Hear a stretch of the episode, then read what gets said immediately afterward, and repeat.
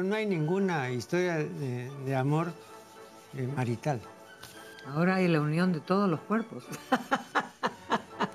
la intimidad sexual ¿no? activa el mismo centro del cerebro que activa la, agresión. La agresión es incluso una forma de seducción y por eso entiendo que hay un vínculo entre amor y agresión.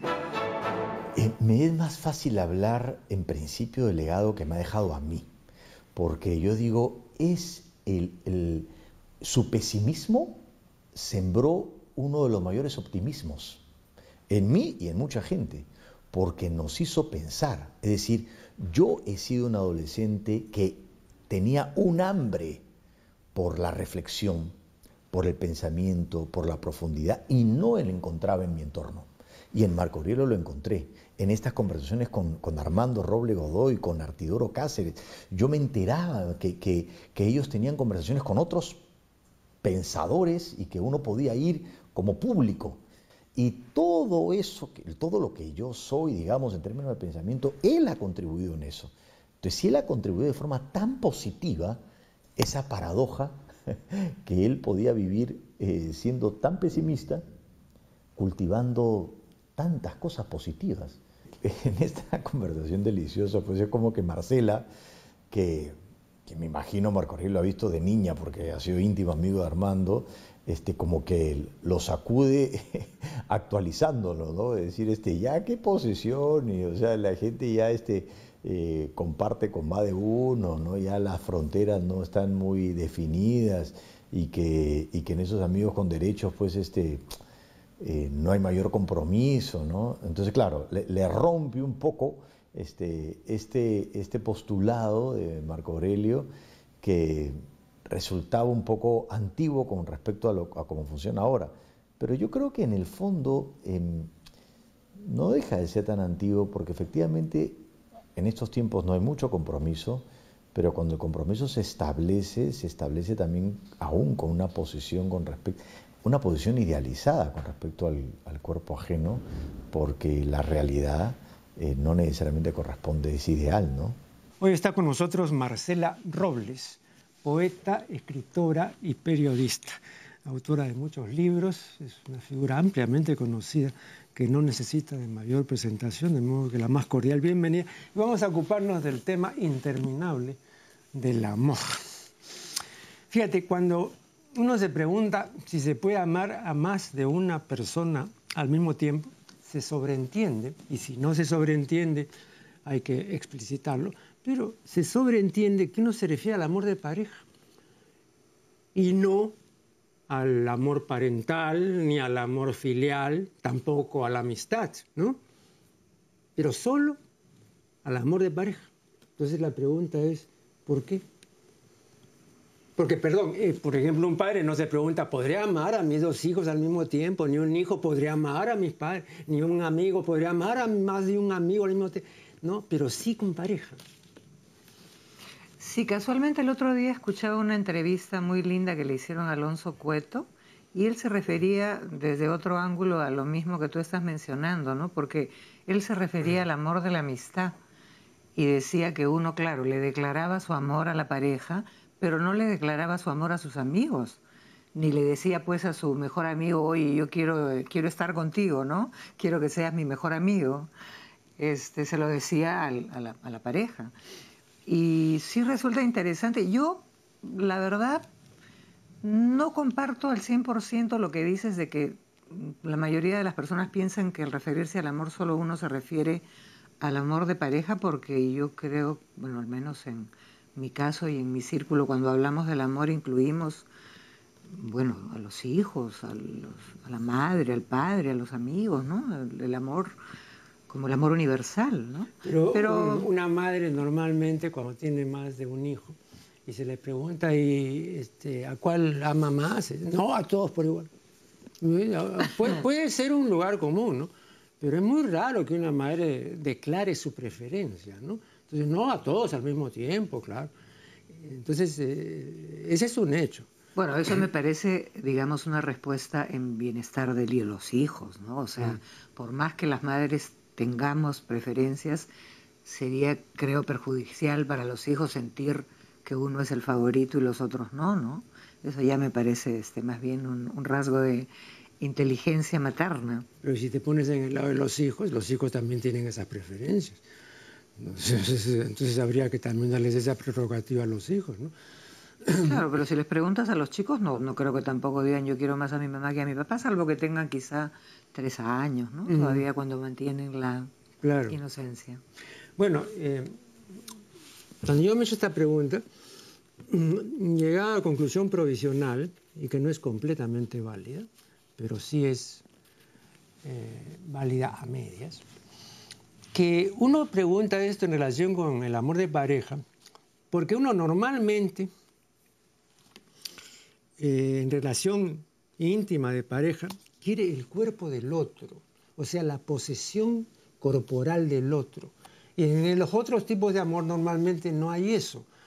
Eh, esa, sería, esa sería una diferencia, ¿no? Eh, más adelante, o en fin, cuando la ocasión sea propicia, ¿no? Nos uniremos, como dicen pues, los teólogos, carnalmente.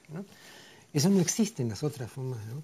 Pero, claro, esta es una respuesta válida a medias, porque pues sabemos, hay muchos casos desde la época del amor cortesano y del loco amor, donde no había unión de cuerpos. Y sin embargo, pues todos los grandes amores este, eh, han sido así, realmente grandes, este, sin posesión corporal.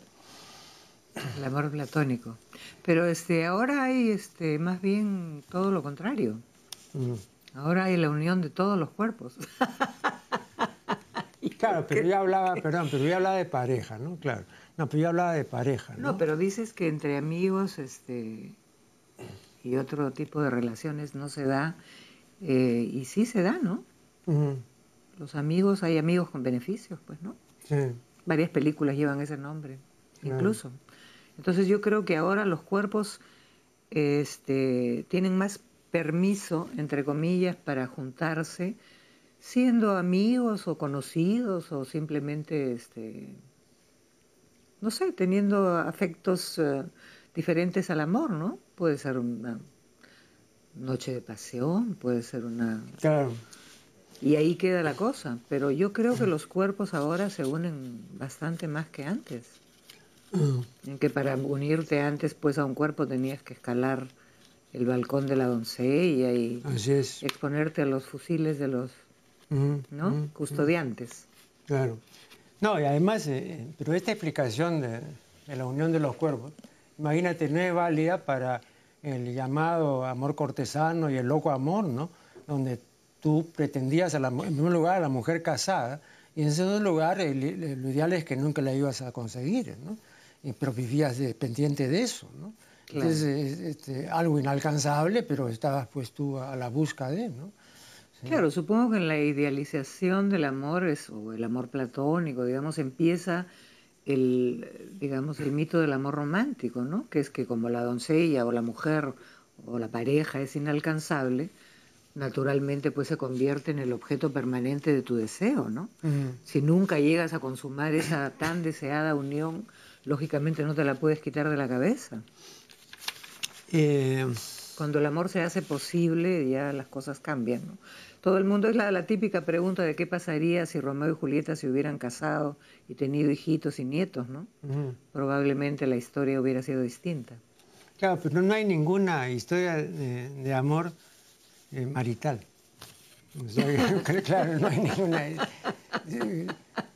Qué malo. No, no, no, pero es un hecho. Sí, justamente un amigo, yo le decía a un amigo el otro día, yo soy la última romántica de este planeta, etcétera. Este, pero el romanticismo todavía existe. Y él me decía, ¿estás segura? Me decía, porque eh, también existe en el matrimonio y con hijos y obligaciones. Y claro, sí, pues ahí la cosa se complica, ¿no? Ya ahí creo que en ese tipo de relaciones el amor se convierte más bien en una decisión o en una vocación y hay que hacer una serie de concesiones que a veces no se logran y por lo tanto por eso hay tantas separaciones ¿no? y por eso ahora hay tanta resistencia al compromiso mm. porque la gente se eh, decide optar por no, el, no al compromiso, no asumir obligaciones y no aburrirse. mm. que es lo que pasa cuando las parejas se juntan durante mucho tiempo, ¿no? Lamentablemente. Ahora, claro, esta unión de, del amor con el matrimonio sí no tiene historia, ¿no? Ese, es un fenómeno de mediados del siglo XX, ¿no? Sí, ese es, el romanticismo es anterior. Claro. Sí, claro. Eh, y, es una, y, es una anexión, me parece, parasitaria, ¿no? eso lo he discutido mucho yo con el que fue ilustre psiquiatra, el doctor Seguín, ¿no? porque él tiene un libro que se llama Amor, Sexo y Matrimonio. ¿no? Entonces, él creía en esta tríada, ¿no? Entonces, en la posibilidad de que, se, que, que, fueran estas tres cosas funcionales. ¿no? Y de hecho, yo le decía, pues la realidad demuestra que no son funcionales, no tienen por qué serlo además. Pero bueno, es el ideal de mucha gente ahora. Claro, hay gente que cree en eso y bueno, es respetable, pero yo creo que es gente que se calla, ¿no? Mm. No creo que la gente que viva ahora infelizmente casada lo manifieste. La gente que está casada, eh, la mayoría dice que es feliz, pero yo la verdad no les creo mucho, ¿no? Es, la rutina, es mata pues el amor. Entonces no, eh, pero sí creo que hay una tendencia menor al matrimonio porque digamos, esta posibilidad de convivir, que ya está pues muy aceptada en el mundo entero, ha dado a las parejas la posibilidad de convivir y pensar si efectivamente quieren llegar a, al matrimonio, ¿no? Y claro, se separan al poco tiempo. Eh, el etólogo Conrad Lorenz mm, dice que la agresión que según él es una de las cuatro pulsiones básicas del ser humano. Las otras son el hambre, el miedo, el sexo y la cuarta la agresión. ¿no? bueno, dice este señor que la agresión es filogenéticamente anterior a cualquier vínculo individual. Cuando los etólogos hablan de vínculo individual, se refieren a esta relación de ayuda, de protección, de compromiso, de compañerismo, de amistad eh, eh, y de afecto, ¿no? Eh, lo que de una manera muy general también llamaríamos pues, la relación amorosa. ¿no? Eso para ellos es el vínculo individual. Y dicen, este, pero la agresión es anterior, hay especies que solamente son agresivas. ¿no? Por ejemplo, los reptiles no tienen vínculo individual pero cuando aparece el vínculo individual, el vínculo individual, dice Lorenz, es hijo de la agresión. Entonces no hay ninguna especie conocida en la que solamente exista el vínculo individual sin agresión. Entonces la presencia del amor lleva consigo la presencia de la agresión. Entonces son dos realidades indisolubles. Vamos a conversar de esto después del siguiente corte.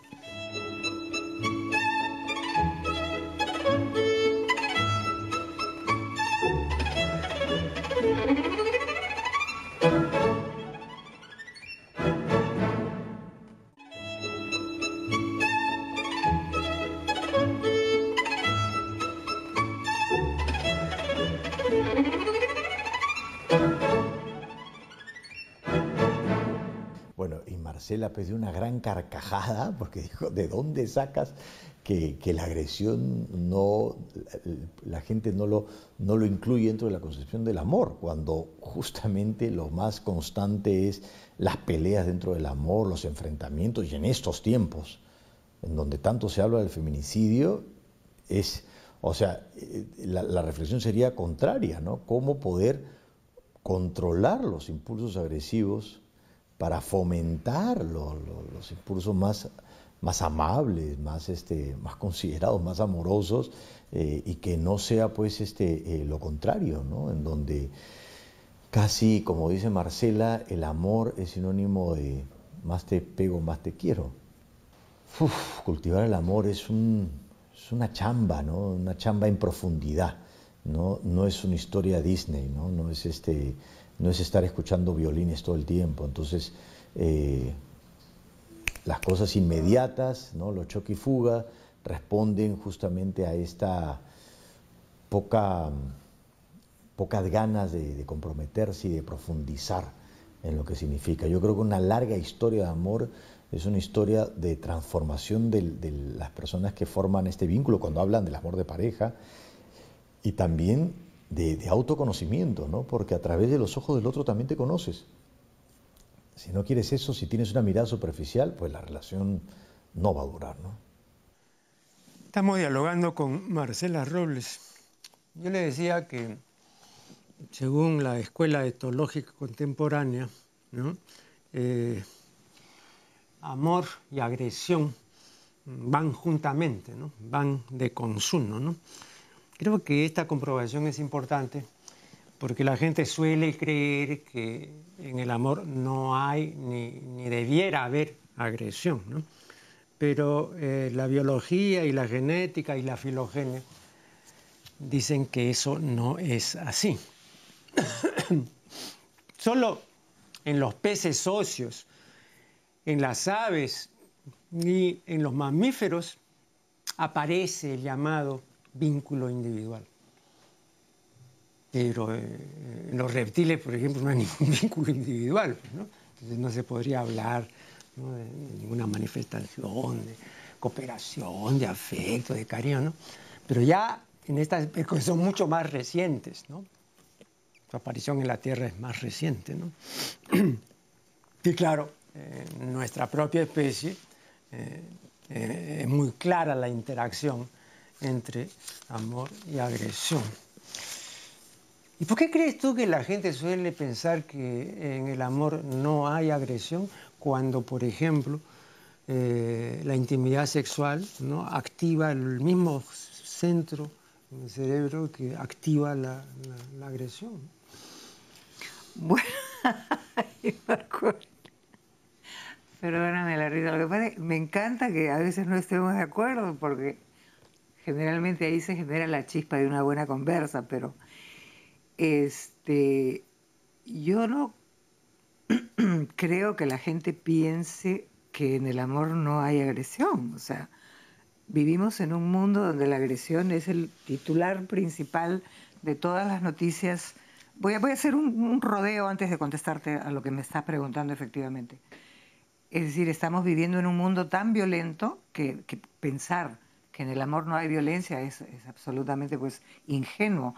Incluso ahora, pues como muy bien sabes, hay una campaña a nivel mundial este, en contra de la violencia, para terminar contra la violencia contra la mujer, este, porque nos están matando a todas, ¿no? O sea, mm. las parejas, eh, ya sean eh, casadas o no, convivientes, etcétera, están matando a sus mujeres. Mm. Entonces la violencia está incrementándose de una manera total.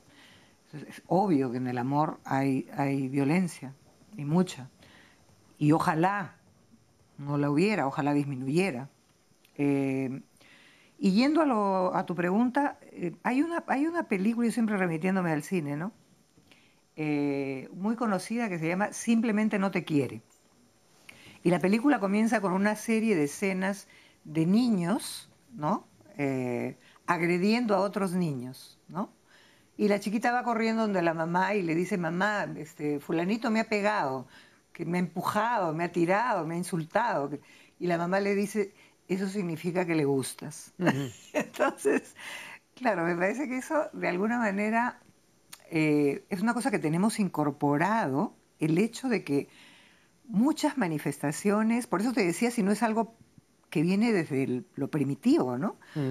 El hecho de que la agresión es incluso una forma de seducción. Y por eso entiendo que hay un vínculo entre amor y agresión. No sé cuál es el origen, francamente. No te lo podría decir, pero, pero sí entiendo que funcionen así las cosas, ¿no? O sea, desde el más te quiero, más te pego. Sin ir, como tú antes dijiste, a niveles excesivos de violencia, que ya es otra cosa. Si de alguna manera aplicamos a emociones como el amor ciertos conceptos reduccionistas, ¿no? Y lo reducimos a cifras y estadísticas y ecuaciones que corresponden a tales o cuales, ¿no? Nos olvidamos de que la emoción es una cosa em, sumamente valiosa para el autoconocimiento. Mm.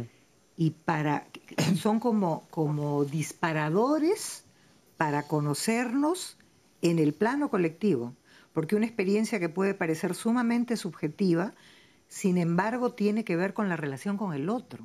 Mm. Es esta relación con el otro o los otros la que te va a dar estas emociones llamadas amor, amistad, las que te van a dar las herramientas para llegar a un mejor conocimiento individual. Pero eso también eh, no concuerda en este caso con la realidad. Tú me decías que la realidad puede no concordar con lo otro, pero acá es al revés. Y te voy a decir por qué. la sociedad informática de la era digital se caracteriza, entre otras cosas, por cuatro ismos. Inmediatismo, eh, fragmentarismo, superficialismo y facilismo. Esto es muy característico de esta época que vivimos. Eh, ahora, esto tiene una clara manifestación en el terreno sexual, donde ya no hay una o dos formas de interrelación, sino muchas formas, que comienzan a veces, como en este caso, eh, en los conos, son los conícolas los actores, y después se distribuye y se amplía y pasa a otros sectores y a otros segmentos de la clase media y también de la clase alta. ¿no? Eh, entonces, eh, cuando hay esta multiplicación de, ismos, eh, el cerebro está de plácemes, porque el estado normal del cerebro es el de la desatención. el cerebro no está atento. Para que esté atento hay que hacer un esfuerzo. Y si hay algo que ha detestado el ser humano es hacer esfuerzo. Entonces, eh, ahora vivimos rodeados de estímulos, vivimos rodeados de extensiones, como decía McLuhan, o como también se puede decir de prótesis. Prótesis es un término griego que quiere decir adición, estamos llenos de adiciones. Entonces es difícil ahora imaginarse a un joven, ¿no? Eh, sin computadora, sin audífonos, sin celular, sin 20 eh, adiciones. Eh, y si le quitáramos todo eso, no sabría qué hacer con él mismo. Claro, sería este, algo muy serio. Entonces, en, esas condiciones, cuando tú hablas de conocerse a sí mismo y todo, eso es cuando hay la posibilidad, digamos, de una introversión. Pero toda la sociedad actual está proyectada hacia afuera, o sea, toda es una extraversión. Salimos fuera de nosotros mismos porque hay multiplicación de estímulos, eh, lo que Vargas Llosa llama ¿no? la civilización del espectáculo, ¿no? y lo que una autora argentina que radica en el Brasil eh, ha llamado ¿no? la intimidad como espectáculo, ¿no es cierto? Ahora la intimidad es, un espectáculo también. Claro. Entonces, esta época creo que es muy poco propicia. Eh, incluso estuve acá hace algún tiempo un psicoanalista, bueno, han estado varios, pero eh, uno de ellos, eh, yo le decía, ¿no? Si, si hay una diferencia entre los pacientes de hace 20 años y los de ahora, ¿no? Y a mí me da la impresión de que tratar a un paciente ahora es mucho más difícil, porque está menos dispuesto, ¿no? A, hacer introspección y, a conocerse, ¿no? A ensimismarse, y está mucho más dispuesto a salir fuera de sí. Y me dijo que sí, que efectivamente era más difícil ahora, ¿no? porque ese tipo de pacientes no los tenía hace 20 años. Claro, pues lo que pasa, Marco Aurelio, es que podemos elegir hablar del asunto eh, de varias maneras y todas son válidas. Yo prefiero eh, siempre en este tipo de conversaciones como un tema como el amor, mm. este, que como tú dices es inacabable, eh, pensar siempre en el ideal. Soy la última romántica del planeta probablemente, habemos algunos todavía, pero eh, si pienso en, el ideal, yo estoy totalmente de acuerdo con lo que dices. Es así, estamos viviendo en una época en que una chica prefiere tener un choque y fuga breve y después volver a su, a su iPad o a su iPhone. O sea, mm. no pueden vivir sin estar conectados con, con las redes. Eh, y eso es dramático. Pero es, entonces prefieren estar con una máquina que con, con una persona. Claro. Pero igual, yo sigo aspirando a que el ideal es a lo que debemos apuntar, como tú dices, ¿no? Eh, en este canal todavía se puede tener una conversación interesante, inteligente sobre temas que este, probablemente no la mayoría quiera ver, pero algunos todavía se escuchan. Entonces, yo igual aspiro a que en la sociedad actual haya gente que aspire al ideal de poder volver a recuperar esta, este ideal de pareja que ahora está pasando por la peor crisis de todos los tiempos. No pienso que sea el fin de la pareja. Pienso que es una etapa transitoria que puede remontarse, fíjate tú. Y yo que no soy, soy un poco escéptica a veces, pero en eso sí tengo fe. Creo que hay personas que apuntan a rescatar de alguna manera, creo que incluso lo hemos conversado en tu programa antes, a esta pareja ideal que encontrará nuevas formas de relacionarse para no convertirse en la pareja idiota que es ahora. Porque todas son una sarta de parejas idiotas, ¿no? Vamos a hacer acá un nuevo corte y ya regresaremos.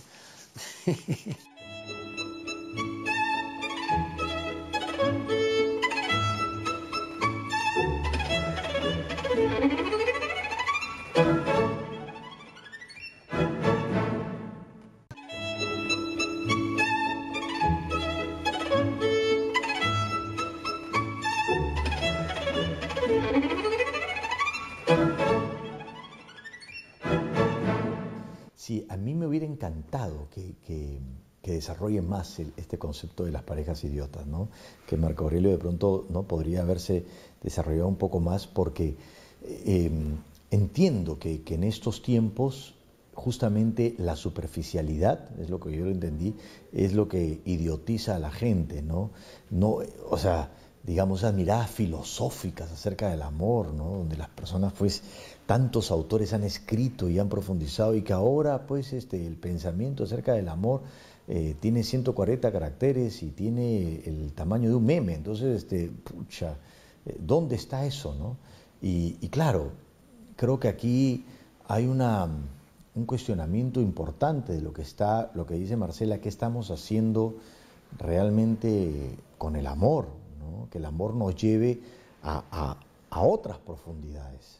Sí, ahí fue un momento delicioso porque, porque este, hablaba del enamoramiento y Marco Aurelio siempre con su rostro escéptico, diciendo, pues, porque yo me acuerdo que siempre ha dicho como es un estado de locura, ¿no? un estado de, estupidez también de la persona. De, y Marcela le dice, este, ay, la etapa más linda, así, ah, fue un momento maravilloso de que Marcela lo cuadra, ¿no? de nuevo con la actualidad. O un ratito, este, sal de, ese esquema de, cómo miras y el mundo cambió. Este, creo que este tema de la interioridad es, un, es una, reflexión transversal en todos los programas de Marco Aurelio, ¿no? Porque, y yo estoy de acuerdo, porque es lo que más falta ahora. O sea, falta ¿no? adentrarse, ¿no? Este, eh, meterse en tu ser para conocerte a niveles mucho más profundos, ver las diferentes aristas que uno tiene. Y ahora la mirada es hacia afuera. Entonces, como la mirada es hacia afuera, lo único que intentas trabajar es el afuera. Y claro, este, es tan afuera que, que, te haces un montón de arreglos que sales bien en una foto ¿no? este, que tiene dos dimensiones ¿no? y que solamente es una cara, la cara que tú estás poniendo y llena de Photoshop y llena de cosas. Bueno, al finalizar el segmento anterior, eh, te referías a las parejas idiotas, ¿no? Eh, ahora, eh, esta idiotez entre las parejas es entre parejas jóvenes, muy jóvenes o ya añosas. Bueno, primero que nada pido perdón públicamente a las parejas que no son idiotas, que son pocas y que conozco. Ah. Este, bueno, en, en mi círculo, digamos, de, relacionamiento diario, yo diría que van en el rango de entre los 25 y 40 años, ¿no? Este, hay una, hay una, una obra que estuve releyendo cuando me invitaste al programa, que es de Mark Twain, no sé si tú la conoces, que es el diario de Adán y Eva. Es una obra preciosa que recomiendo a todo el mundo leer porque es, breve, tiene ah. humor, bueno, tiene la inteligencia de Twain que es deliciosa Y entonces él hace, el, estamos hablando pues de 1905, ¿no? Se publicó. Por ahí. Este, y Mark Twain hace primero el diario de Adán y después hace el diario de Eva. Y te da una clarísima visión de la diferencia de pensamientos entre ambos, ¿no? De cómo Adán ve a esta criatura de pelos largos que ronda por ahí y que se refiere a nosotros, y él no entiende la palabra nosotros, porque él es uno, este, etcétera, ¿no? Y hay una cosa muy interesante, este, o dos, que se dicen en esta deliciosa obra. Una, creo que es Eva la que dice, en realidad no entiendo por qué siento esta gran emoción de amor que siento, pero no me interesa averiguarlo. Y después él dice, la vida es mucho más fácil fuera del paraíso con ella que dentro del paraíso sin ella.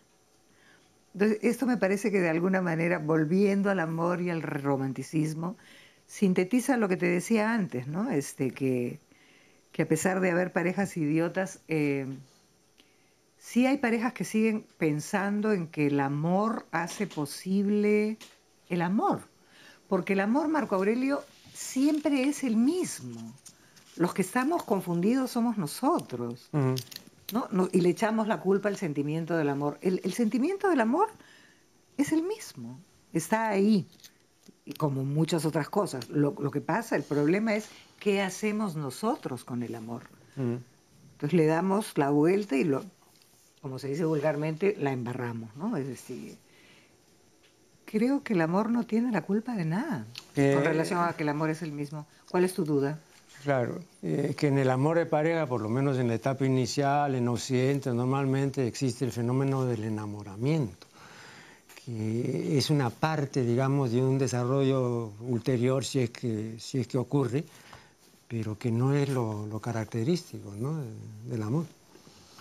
es previo, pues, ¿no? Sí. El, enamoramiento es la etapa más bonita. Ah, la más bonita. Ay, sí. Sí. La más bonita. Yo creo en el romance. Mm. Me encanta el romance. El romance cultivado, además la, pasión, mm. todo, todo es, todos esos ingredientes que preceden a la etapa mm, llamada amor consolidado, este, me parece que son eh, etapas preciosas, ¿no? Que hay que atesorar y vivir y, conservar y preservar. Después, como decíamos al inicio del programa, ya es una decisión de la pareja si continúas o no, pues metido en este barco en el que ya la elección, como tú dices, siempre suele ser equivocada. Pero la etapa previa del enamoramiento todavía existe y claro, ahora dura bastante menos, se acaba más pronto porque hay menos dificultades que antes. Eh, César decía, hablando de los galos, ¿no? Eh, que los galos estaban ansiosos de cosas nuevas, ¿no? Cupidus rerum novarum, decía, ¿no? Eh, el impulso sexual, el impulso erótico, eh, eh, puede decir lo mismo, ¿no? que está ansioso de cosas nuevas. Y digamos la frecuentación y la exclusividad de esta etapa de, un régimen atencional anómalo como es el enamoramiento, ¿no? además que es relativamente corta, ¿no? Eh, impide ver eh, que se va a agotar ¿no? y que vas a tener que pasar a otro tipo de estímulo. Eh, entonces ahí viene el problema, porque se supone, o por lo menos uno de los miembros de la pareja supone, que ese miembro es suficiente estímulo, único. Eso es falso. Entonces, ¿cómo supera eso? Mintiendo.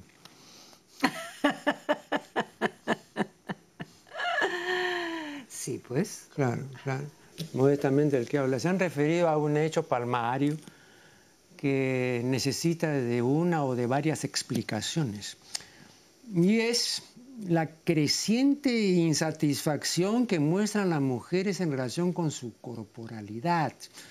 Entonces, desde muy temprana edad, antes de los 10 años, ya están pidiendo o ya están haciéndose operaciones ¿no? Este es un fenómeno, nuevo que nunca habíamos conocido, por lo menos en esa proporción, y que me parece eh, muy preocupante. ¿Qué cosa ocurre? ¿Por qué tienen que estar acá? El otro día estaban entrevistando en un programa eso para el hogar a un cirujano plástico que contaba, ¿no? Que hay pacientes ya tan enloquecidas que cada 15 días van y le dicen, no, aunque sea pues eh, la falange, ¿no? Tienes que hacerme algún arreglo aquí. O sea, llegan así a extremos ya pues paroxísticos, ¿no? Eh, Preocupante. Claro, y también hay pues un enorme negocio en estar pues arreglando y, y, modificando el soma, ¿no?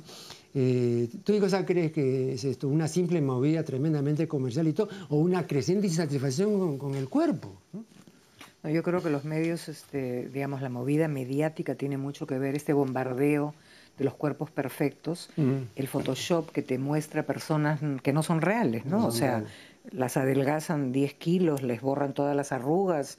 Este, entonces, esta, esta eh, contemplación de las personas vistas en la pantalla o en revistas de moda te ha hecho querer pues ser anoréxica y querer ser perfecta. Mm.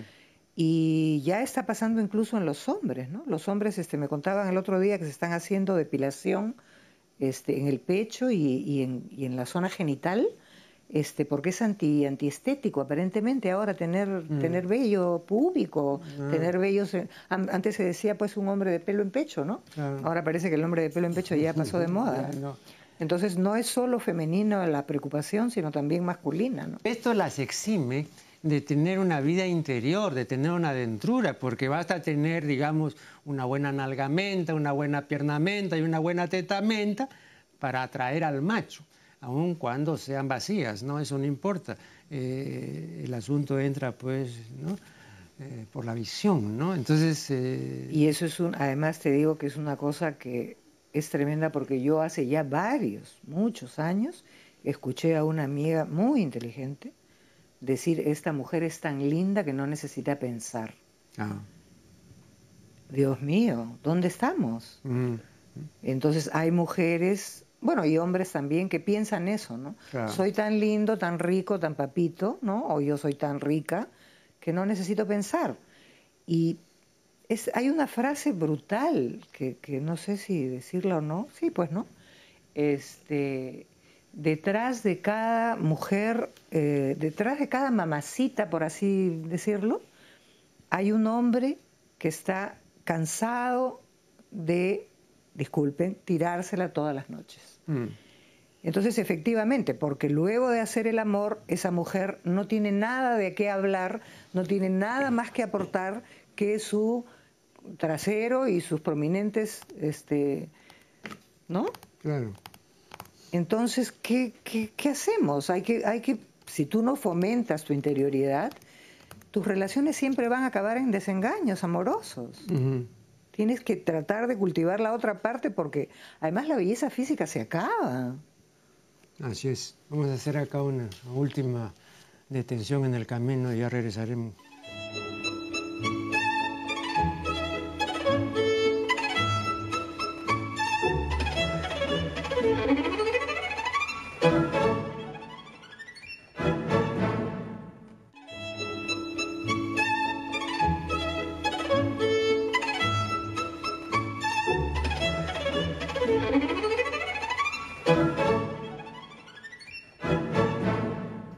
Visualizaba él hablando con su papá en la sala de su comedor durante años y Marcela Chibol escuchando, ¿no? y que esta, esta mirada escéptica de la vida no la haya contagiado ni un poquito, ¿no? porque Marcela es una mujer muy inteligente, muy profunda, muy sabia, que sigue creyendo en el amor romántico y además muy hermosa.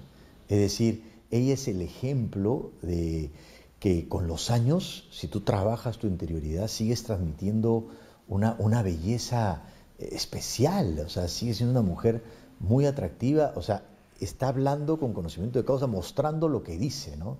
Y Marco Aurelio no menciona eso, pero ahí nomás, ella es la prueba viviente de que las hipótesis de Marco Aurelio, por lo menos con ella, no funcionan. Justamente el tiempo en estos tiempos no existe, ¿no? Todo es ¿no? uno de los ismos del inmediatismo que dice Marco Aurelio. Entonces, ¿cómo tú sostienes? ¿no? ¿Cómo tú sostienes y cómo haces proyectos a largo plazo. Este, ¿Qué ha sucedido en estos tiempos que nadie piense en eso? Entonces, creo que, queda como una pregunta que, es lo que sucede en las conversaciones como Aurelio, para que cada uno se lo lleve y siga pensando. Y si ya hay tantas pruebas, digamos, tantas evidencias de que el amor, digamos, no es posible porque se acaba, o la gente está amargada, o está aburrida, ¿por qué se sigue intentando? Ahí está la magia, ¿no? Y es lo que dijo eh, Marcela, algo debe haber, y eso se llama amor, y creo que es el cierre perfecto, ¿no? Que Marco Aurelio y ante eso solamente le queda reírse nada más. Decías en el último segmento al terminar un truismo, ¿no? Eh, y es que la belleza física se acaba. Efectivamente, pero ahora hay mil y una formas de, tener ese acabamiento uh, y de, mm, bueno, presuntamente, ¿no? Eh, alargarlo o diferirlo, en fin, ¿no? Eh, cantidad de operaciones de cirugía plástica, modificaciones, arreglos, correcciones. Eh, es otra persona ya, y lo siguen haciendo hasta los 40 años o hasta los 50, ¿no? Sí, pues, la, idea de la, eterna juventud, ¿no? Viene de... Pero eso puede estar indicando que entonces las mujeres basan todo su valor en esa exterioridad. Discúlpame, las mujeres y los hombres. No, pero más, pero más las mujeres. No, ¿Pero qué cosa? Anda, anda, las clínicas de cirugía plástica están llenas de hombres. Tienes que pasearte un poco más. Pero no, pero, pero, la, pero, pero las mujeres, oye, es una cuestión mayoritaria. Bueno, de repente un poco más de mujeres, pero se ha incrementado mucho el número de hombres que se hacen cirugía y en ambos casos se ve espantoso, salvo que te la hagan muy, muy bien. Yo prefiero tener mis arrugas, como acaba de declarar este, Nicole Kidman, que dice que al fin se libró del Botox porque ahora puede mover la cara. Que estaba harta ya de, ¿no? De, ser una estatua de cera. Entonces, sí, pues claro, vienen las arrugas, vienen. Pero este, me parece mucho más hermosa la cara de Vanessa Redgrave, que no se ha tocado, que la cara de una tipa jalada, que es horrible, ¿no? O mm. sea, ni siquiera resulta ya atractivo. Todo para aparentar que tienes 10 o 15 años menos.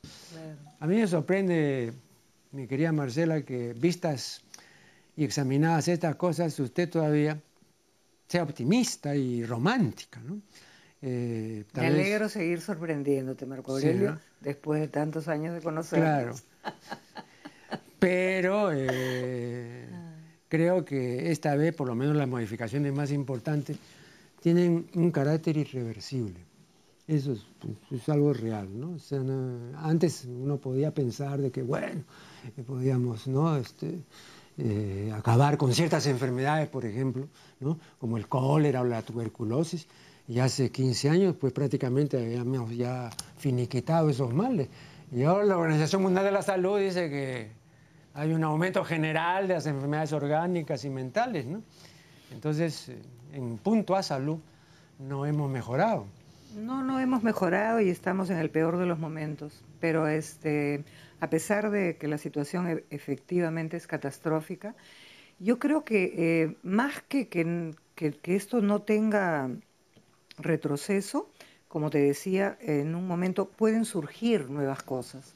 Yo sí creo en la evolución, entonces la evolución no, no, no significa necesariamente que lo que está ocurriendo va a seguir su curso y ahí revienta el planeta. Mm. Puede ocurrir que, como te decía hace un momento, ¿no? se cae en la Internet. Entonces tendríamos que recurrir a nuevos recursos para reinventarnos, recuperar capacidad de pensamiento que ahora hemos perdido, mm. porque todo lo buscamos en Internet, ¿no? Y a ti te preguntan en qué año se descubrió América y no te acuerdas, tienes que ir a Internet. Entonces, claro, como tú bien decías hace un rato, este, estamos perdiendo capacidad de, pensar. Mm. El cerebro se está desgastando. Los maestros de la espiritualidad oriental, los auténticos, no los que venden cursos ni los que organizan festivales, no porque esos están en otro plan, pero los auténticos eh, dicen que eh, efectivamente pueden producirse esos grandes cambios y esos reordenamientos vitales pero eh, que eso toma por lo menos 30 años. Y eso no se puede hacer en curso de 15 días ni de 20, ¿no? Entonces, entonces son proyectos de largo alcance, ¿no es cierto? Y que tienen que ser mantenidos constantemente y todo, porque cualquier descuido, cualquier olvido, pues no te hace retroceder. Eh. Bueno, querido Marco Aurelio, no lo veremos nosotros, pues, pero lo verán nuestros hijos y nuestros nietos. O sea, ayudemos a que la herencia pues se mejore, ¿no?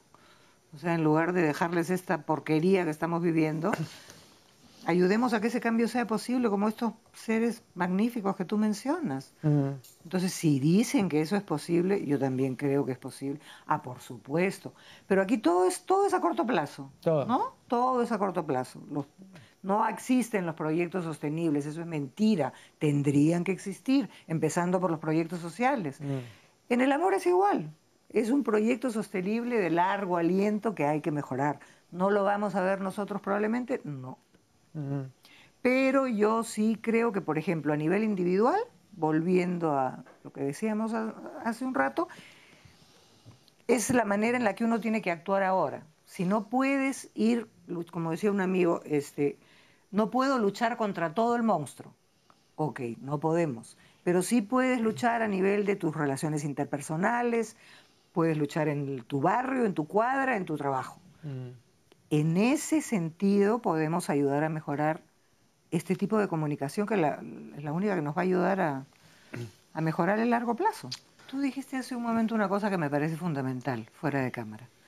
Hay cosas que no se pueden cambiar, mm. efectivamente. Entonces, ¿para qué perder el tiempo en las cosas que no se pueden cambiar? Ni que van a cambiar. Entonces, hay que inclinarse como los orientales, con el viento. O sea, hay que inclinarse hacia donde sopla el viento. ¿Para qué vas a ir en contra del viento si no vas a sacar nada más que estrellarte? Aceptemos, pero entendamos, ¿no? Hay que entender, como tú dices, hay que aprender a entender, aceptar cuáles son las cosas que no podemos cambiar. Pero, pero por ejemplo, esto que te mencioné de, la anatomía del cerebro femenino, eh, comparada esta anatomía con la anatomía del cerebro masculino, eh, era un descubrimiento importante porque lejos de facilitar la relación entre hombre y mujer, la dificulta. La dificulta, Entonces, la proyección es pues, bien importante, porque no es que esto nos va a facilitar que nos entendamos hombres y mujeres, sino que, sobre todo para los hombres, va a ser más difícil, ya si los hombres normalmente no entienden pues, a la mujer, ahora menos, pues, ¿no? pero a nadie le importa. no, no, pues por te digo. Entonces, ¿Por qué no dices a mí no me importa? ¿Cómo que a nadie le importa? Bueno, es que yo he podido pues verlo, lo he publicado y todo, y, no, pues son inadvertidos. Seguramente hay un grupo, claro, tiene razón de pensantes que sí, efectivamente dicen, oye, fíjate esto de acá, ¿no?